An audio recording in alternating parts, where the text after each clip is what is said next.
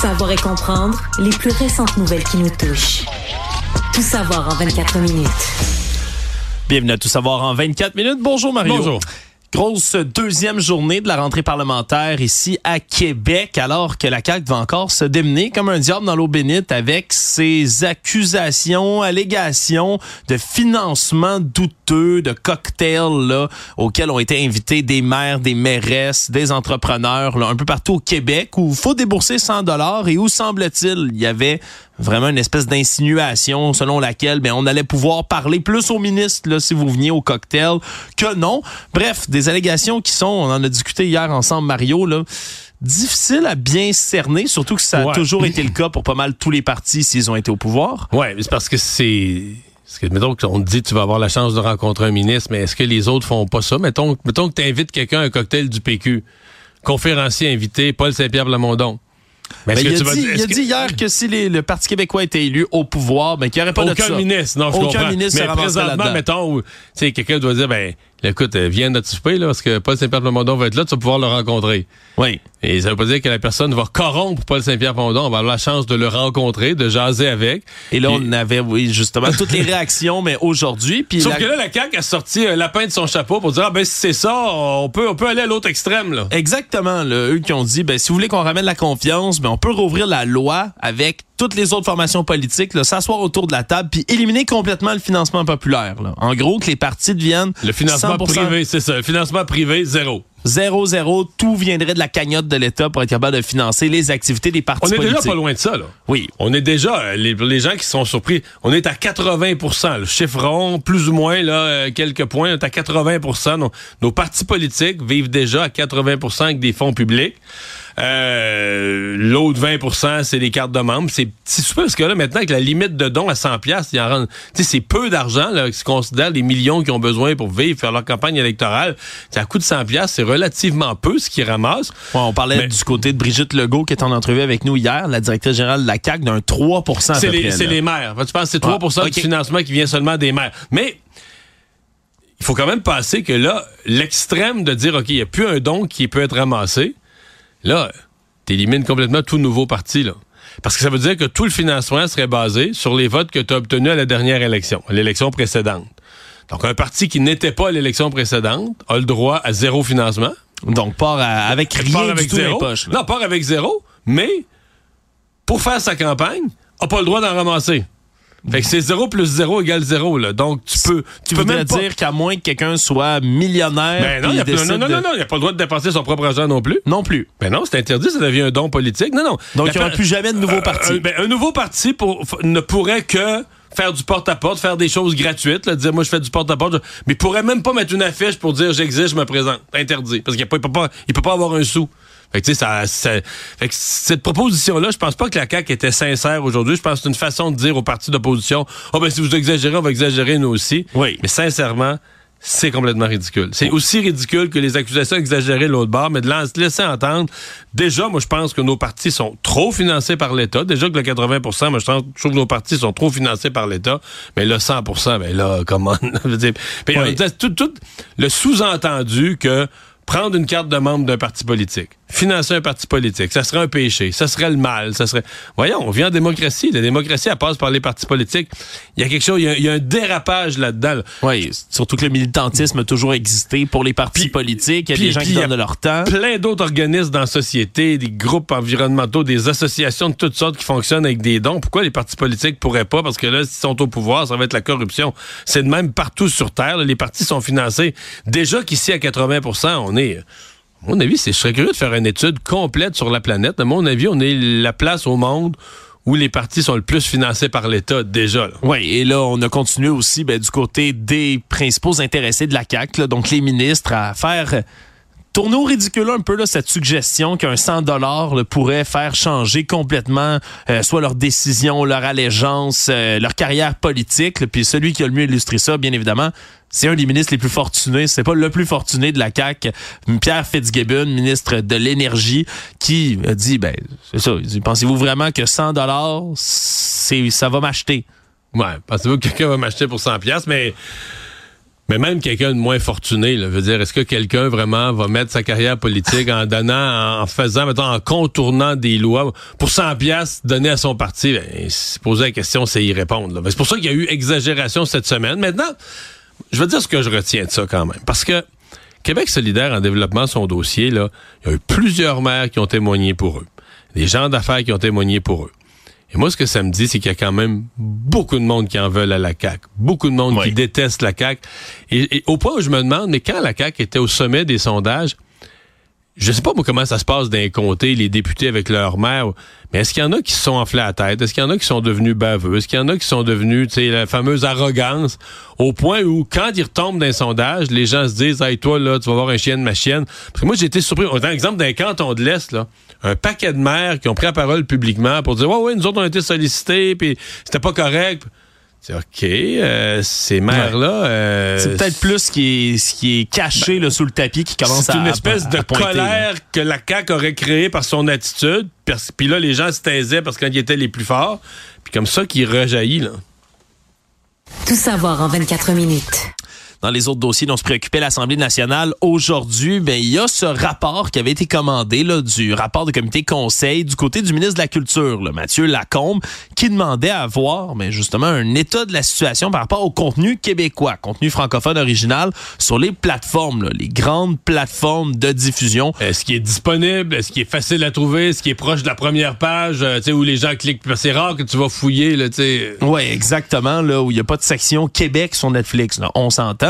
Mais là, ce qu'on se rend bien compte du côté du rapport, c'est qu'on est, on vraiment à minuit une pour légiférer sur le contenu québécois. On a fait 32 recommandations du côté du conseil pour légiférer. Puis eux, justement, c'est peut-être ça le terme, le nerf de la guerre eux estiment que Québec a le droit et même le devoir de légiférer sur la chose, c'est-à-dire de mettre des normes ici qui vont venir impacter les géants du web. On l'a vu à Ottawa pour tout ce qui est là du partage des revenus web pour les médias. Ouais, c'est vraiment pas facile de faire s'asseoir à la table des géants comme Netflix ou Spotify qui sont en train de Écoute, si on ne touche pas à l'aspect financier, leur dire tu vas ajouter une section au Québec, je le sais pas, je parle à travers mon chapeau, mais ils sont peut-être plus parlables. Je pense que quand tu veux changer leur modèle d'affaires au niveau financier, ce qu'on a voulu faire à Ottawa en disant vous allez payer pour les nouvelles, ça, c'est plus tough. Le respect d'une culture locale qui, au fond, leur coûte pas grand-chose. Est-ce que ça, c'est quelque chose qui pourrait être plus parlable?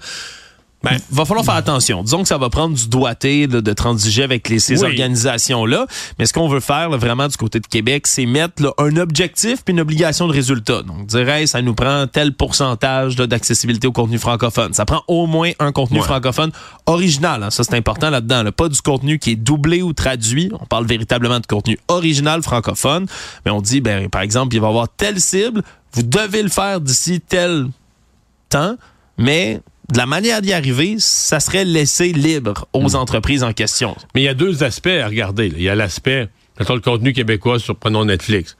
Il y a quelle quantité il y a. Ça, ils veulent dire, ils disent qu'ils veulent en faire plus. On va voir ce que ça donne. Mais il y a quelle quantité il y a. Puis après ça, il y a, ça, ça disons, la, la facilité de le trouver dans les algorithmes. Le débat, puis la facilité de le trouver dans la bibliothèque. Je dis ça de même. C'est sûr que si c'est dans la septième rangée, d'en bas, en arrière d'un autre livre, ça se peut que personne le voit ou le regarde. Oui, mais déjà, déjà sur Netflix, ça avait commencé à apparaître. Moi, je t'avoue, là, tu sens que j'ai du contenu nécessairement québécois, constamment affiché sur mon Netflix. À la seconde où la série 19-2, hein, qui est rendue sur Netflix maintenant, série québécoise, mais on me l'a tout de suite proposé, moi. À la minute où c'était sur Netflix. Donc, il y a peut-être déjà des normes qui sont mises en place maintenant, c'est de savoir, avec une véritable législation, quel coton on veut imposer, puis avoir peut-être plus de contrôle sur ce qui se fait déjà. Donc ça, ça va être important de le faire. Puis une autre des recommandations qui a été proposée en rapport aujourd'hui, c'est que Québec devrait négocier une entente avec le fédéral pour ses revendications traditionnelles en culture. Parce que en ce moment, Ottawa dit que oui, ils veulent être capables d'aller chercher toutes les négociations avec les géants du web, puis de le faire de leur côté. Mais on s'inquiète que Québec ait aucune, aucun moyen, aucun pouvoir, aucun poids pour être capable d'aller eux-mêmes décider le sans devoir passer par le fédéral. Donc, une autre entente qui devrait peut-être être mise en place. Donc, c'est quand même 32 le recommandations le solide à suivre de ce côté-là. Ça va être tout un mandat à remplir du côté du ministre Lacombe. Actualité. Toujours à Québec, on continuait d'entendre, là, dans le cadre du projet de loi 47 qui est en commission parlementaire en ce moment, les différents syndicats de l'enseignement. Je rappelle, c'est ce projet sur la violence sexuelle dans les écoles. On veut, entre autres, venir le supprimer, ce qu'on appelle les fameuses clauses d'amnistie, qui permettent de faire disparaître des, dossiers des professeurs, les sanctions disciplinaires auxquelles ils ont déjà été soumis. Donner un dossier disciplinaire, dossier du passé on a quelques exemples en tête des, des, années récentes. Ce type, je pense que c'était la commission scolaire des Patriotes, je pense pas me tromper, qui avait déjà été condamné pour proxénétisme. Oui. Qui s'est retrouvé euh, en classe. Euh, d'autres qui ont eu carrément, qui considéraient avoir des liaisons avec des élèves. Oui, puis là, on soulevait toutes sortes de problèmes, transférait d'école, le dossier suivait pas, puis recommençait à zéro à l'autre place. Oui, mais c'est parce que le nouveau centre de service scolaire qui fait l'embauche, ne reçoit pas les informations pour dire mais la personne a été sanctionnée à un autre endroit ou la personne a été euh, eu un dossier disciplinaire pour avoir fait telle telle chose sur des sur des élèves, sur des enfants. Et c'est ça que le ministre Drainville veut dorénavant que les dossiers suivent et c'est vraiment à ça que les syndicats s'opposent, veulent que on puisse effacer les dossiers, partir de page blanche, dire bon les gens ont le droit de se corriger, de s'amender. Ouais, hier c'était la Fédération autonome de l'enseignement, la FAE, qui demandait à ce que ce soit maintenu sous une certaine forme. eux veulent maintenir ça en disant qu'un employé qui est fautif ben, pourrait le faire amende honorable éventuellement puis qu'on supprime. Faire effacer son dossier, exact. Faire effacer son Mais dossier. Ça, parce qu'il me semble qu'ils ont manifesté cet automne la FAE, c'était l'intérêt des enfants d'abord. Oui, parce que c'est un rapport, je le rappelle, le accablant, qui est tombé, qui a fait en sorte qu'on a déposé ce projet de loi-là en décembre dernier. Là, Ça a été vite, le rapport est sorti en septembre, puis le projet de loi était rédigé en décembre. Voilà, là, parce qu'il y a des lacunes, particulièrement sur les inconduites sexuelles. Oui, toutes sortes de mesures disciplinaires peuvent être prises pour une panoplie d'infractions que les profs peuvent faire mais c'est particulièrement sur les infractions de nature hmm. sexuelle qui avait un problème. Là, du côté du ministre de l'Éducation, Bernard Drinville, on dit que on va aller de l'avant, qu'il n'y aura pas de compromis à faire sur les clauses d'amnistie. On semble rester ferme de ce côté-là. C'est la Fédération des comités de parents, elle a demandé à Québec d'en faire encore plus dans ces hmm. mesures-là. Donc, on a vraiment deux discours. Là, Mais c'est juste que moi, la FAE, il me semble j'ai écouté ces lignes de piquetage cet automne, puis ça, nous disait, puis au mois de décembre, ça nous disait toujours c'était l'intérêt de l'enfant. tout ça se faisait pour l'intérêt de l'enfant. Puis aujourd'hui, j'écoutais ça, je me disais, ben voyons, il me semble que là, l'intérêt de l'enfant, c'est un petit peu moins ça. plus l'impression qu'on défend nos membres. Je sais pas s'il y a encore l'appui des parents, parce que cet automne, ils nous ont tapé les oreilles. Il y avait l'appui des parents, l'appui des parents, mais c'est pas pour ça. Ah, probablement qu'ils ont encore l'appui des parents, pour demander qu'on efface les dossiers. Je suppose. Ils ont l'appui des parents. Ils doivent l'avoir gardé, je sais pas. Tout savoir en 24 minutes. Si on passe au fédéral, maintenant, une annonce qui a été faite cet après-midi par le ministre fédéral de l'Immigration, Mark Miller.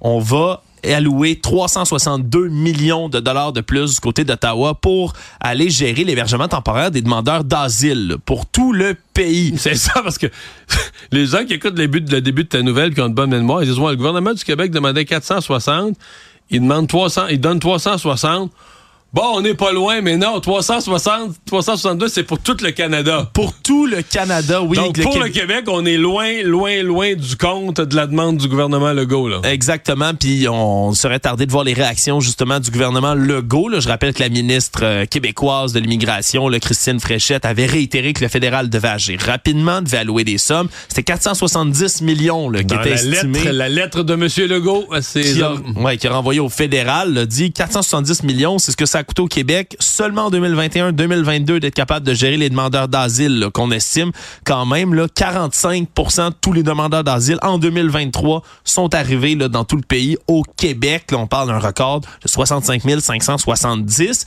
Mais là, 100 millions va être donné au Québec sur le 362 millions. 100 millions contre 470 qui étaient demandés. On est, loin. C'est certain qu'on va grogner du côté de la CAQ. J'ai entendu le ministre Miller dire, en tout cas, on va attendre l'interprétation détaillée de tous les chiffres dans les 24 prochaines heures. Ils vont démêler ça parce que lui, il dit que dans, dans le 100 millions, il y a un 50 millions qui était déjà donné. En tout cas, je sais pas si c'est faut compter 150. Ça semble pas être le cas, mais de toute façon, aux gens qui se demandent c'est quoi cet argent-là, c'est vraiment le fédéral est responsable des demandeurs d'asile, des gens qui viennent au Canada, mais pour demander le statut de réfugié. Et euh, les dépenses, c'est dès leur arrivée, les gens sont pris en charge. Il y a tout un système de prise en charge. Le premier soir où ils sont là, on les héberge. D'abord, souvent, c'est les premiers soirs, c'est à l'hôtel, après ça, on essaie de leur trouver un hébergement plus permanent. Euh, ils n'ont pas de revenus, puis ils n'ont pas le droit de, de toute façon, ils n'ont pas le droit de travailler, même s'il y a des, même s'il y a des besoins dans le marché du travail. Il faut y des, ils ont besoin d'un papier du fédéral, ils n'ont pas le droit de travailler. Pendant qu'ils n'ont pas le droit de travailler, ils reçoivent l'aide de dernier recours, donc ils sont tout de suite inscrits à l'aide sociale. Dès que les enfants euh, sont, sont arrivés, si, on, si des gens ont des enfants, dès que les enfants sont identifiés, ben, on les scolarise. Ah ben oui, ils ont le droit d'aller à l'école. Euh, puis s'ils parlent pas la langue, ben là ils vont dans une classe d'intégration, ça coûte plus cher par enfant. Puis s'ils se blessent, ils sont ah, malades. Oui, l'école, les, pas l'école, mais les, les, les, systèmes de santé, les hôpitaux sont là. Si une personne arrive à un problème de santé, on ouvre la porte de nos hôpitaux. Tout ça pour dire que il y a des coûts là. Quand on demande au fédéral de l'argent, il y a des coûts réels, concrets, associés. Puis là, j'ai pas parlé des organismes communautaires qui travaillent dans, l'accueil puis qu'eux aussi doivent être financés.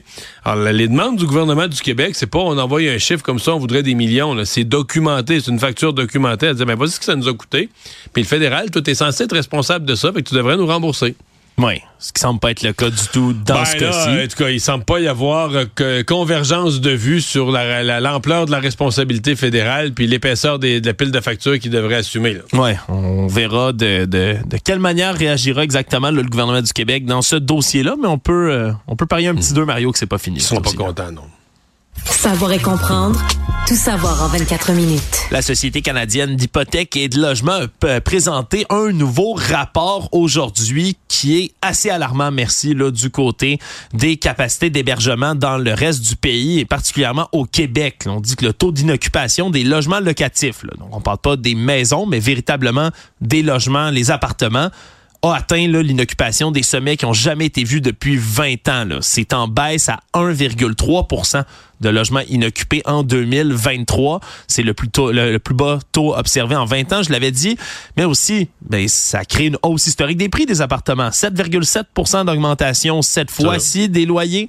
C'est le plus haut depuis 1990. Montréal s'est frappé, bien évidemment, de plein fois. On est rendu à 1,5 de taux d'inoccupation dans les logements et ça chute même à Québec. On dit que dans le marché de Québec, c'est particulièrement préoccupant aussi. Là, on a de la difficulté, même si c'est une région dans laquelle on a construit le plus d'immeubles locatifs dans la dernière année. Mais à Drummondville, à Trois-Rivières, à plein d'endroits, on est en bas du fameux 1% En bas du 1% les experts disent c'est qu'il n'y a plus de logement. Parce que, tu sais, mettons, point quelque chose, c'est que là, c'est soit ce, que tu vas trouver là, qui va faire ce petit, petit nombre, cette fraction d'un pour cent, ben, c'est soit du très très cher. tu vas trouver un logement vraiment très haut de gamme, là, que c'est pas n'importe qui, qui, va être, Ça te prend un millionnaire pour aller l'occuper. Oui. Ou à l'autre bout du spectre, le des, taudis. Des trous, des taudis. Ou des endroits très, très, très petits. Donc, c'est vraiment pour une personne seule. Donc, dès que tu as une famille, un couple, une famille avec enfants, mais, mais c'est comme tous des logements, je dirais, pas ordinaire souvent. Là. Ouais. Il reste plus, mettons, pour une femme monoparentale qui avec un ou deux enfants, un quatre et demi, qui pourrait loger sa famille. C'est plus trouvable. Il n'y en a plus. Là. Il n'y en a juste plus. C'est ça l'affaire. C'est tous des logements, souvent qui sont un peu hors normes, soit, soit trop chers, soit trop trous, euh, soit trop petits. Mais des logements qui sont un peu hors normes, c'est ça quand il reste un si faible pourcentage, c'est ça qui reste. Là. Dans la région de Québec, on est en dessous du 1% Marion, on est à 0,9% donc de, de taux d'inoccupation. Alors c'est un, un, rapport accablant qui continue, ben, si on veut, de, de rajouter une couche par-dessus tout mais, mais ce qu'on savait pas, déjà dans le logement. Mais on peut pas être surpris. Je veux dire, on, on, savait de l'année 2023 qu'elle avait été une année record en termes de d'arrivée de, travailleurs étrangers temporaires, de demandeurs d'asile. On savait qu'elle avait été dans plusieurs régions une année quasiment record de faible construction. Ben, tu sais, t'as plus de gens à loger, t'en construis pas. C'est qui arrive, c'est prévisible. Tout savoir en 24 minutes. Dans les dossiers judiciaires, aujourd'hui au Palais de justice de Montréal, un agent de sécurité de la communauté juive assidique a fait face à la justice après qu'il ait grièvement blessé un automobiliste dans une drôle d'histoire. C'est une histoire curieuse. Je dois dire que je comprends pas de quoi on parle. Ouais, l'homme de 29 ans, Moshe Alpern, était un agent de sécurité. Là. Lui agit comme un patrouilleur pour la communauté juive assidique. Là. Et il répondait, lui, à un appel d'urgence. Ouais, au mois d'août dernier. Là, lui, il dit a quelqu'un qui l'a appelé. Il a dit, ben, viens tout de suite, rapidement, j'ai besoin d'aide. On comprend, on connaît pas trop le contexte dans lequel il a reçu cet appel-là, mais il s'est mis en route avec sa fourgonnette et là, il se serait mis à rouler vraiment en fou sur l'avenue Van Horn, zigzagant les véhicules. Sauf que là, lui, il roule comme un policier appelé sur une urgence. Mais il n'y a, pas, de gyrophare. Il n'y a pas de sirène. Non. Il n'y a pas la formation, peut-être. Je sais pas. Peut-être qu'il l'a, peut-être qu'il je sais pas. Mais les policiers ont une formation quand même de conduite là, en ville avec euh, les gyrophares, mais tu fais pas n'importe quoi. Euh. Oui, on, se comprend. On a tous déjà vu, je pense, des véhicules d'urgence rouler dans une rue bondée à Montréal, puis ils roulent pas à 120. Là. Ils vont pas rouler en fou dans cette rue-là. Fait que tout ça pour dire que là, il cause un accident. Ben oui, parce qu'ils se retrouvent même en sens inverse à un point sur la rue Van Horn. Et là, brûle un feu rouge à l'intersection de l'avenue du Parc et frappe de plein fouet un véhicule Nissan. Mais le problème, c'est que l'homme qui était dans le véhicule en question a été grièvement blessé, si bien que depuis le mois d'août, il est encore en train de s'en remettre. Il est même pas clair si un jour il va pouvoir remarcher normalement. Il, pour lui, là, on a vraiment une capacité physique qui est diminuée très sévèrement. Mais techniquement, c'est un accident d'auto. Mais là, tu dis, OK, mais c'est quoi l'accident? Y a-tu une patrouille acidique avec un 911 acidique? Parce que, à ma connaissance, la police de Montréal, le SPVM, là, ils répondent aux demandes de toutes les communautés. Tu appelles le SPVM, tu dis je suis en danger, ils te demanderont pas c'est quoi, quoi ton nom, c'est quoi ta nationalité, puis tout ça, là, ben ta religion, ils vont y aller. Oui.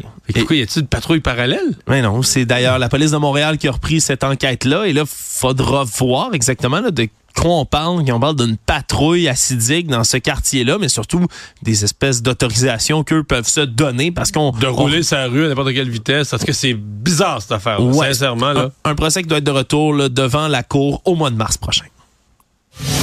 Économie.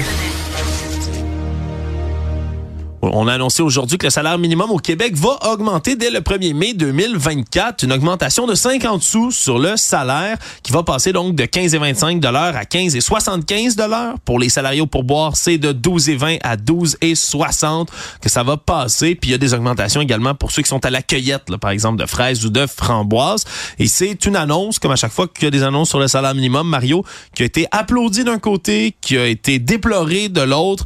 Il y a des organismes qui sont contents, il y en a qui le sont point, vraiment. Ouais, mais euh, tu vois, en pourcentage, c'est que c'est tout ça donne à peu près 3% là, 3, quelque chose. 3,28. Ouais, c'est ça.